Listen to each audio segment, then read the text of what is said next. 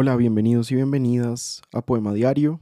Hoy les voy a leer un poema del poeta italiano y escritor italiano Primo Levi que se llama Stabash. Em, significa en polaco eh, a levantarse o levantarse.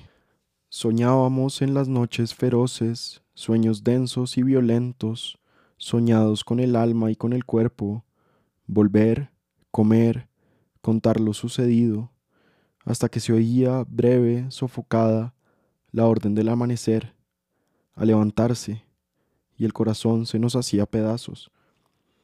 Ahora hemos vuelto a casa, tenemos el vientre ahito, hemos terminado de contar nuestra historia, ya es hora. Pronto escucharemos de nuevo la orden extranjera, a levantarse.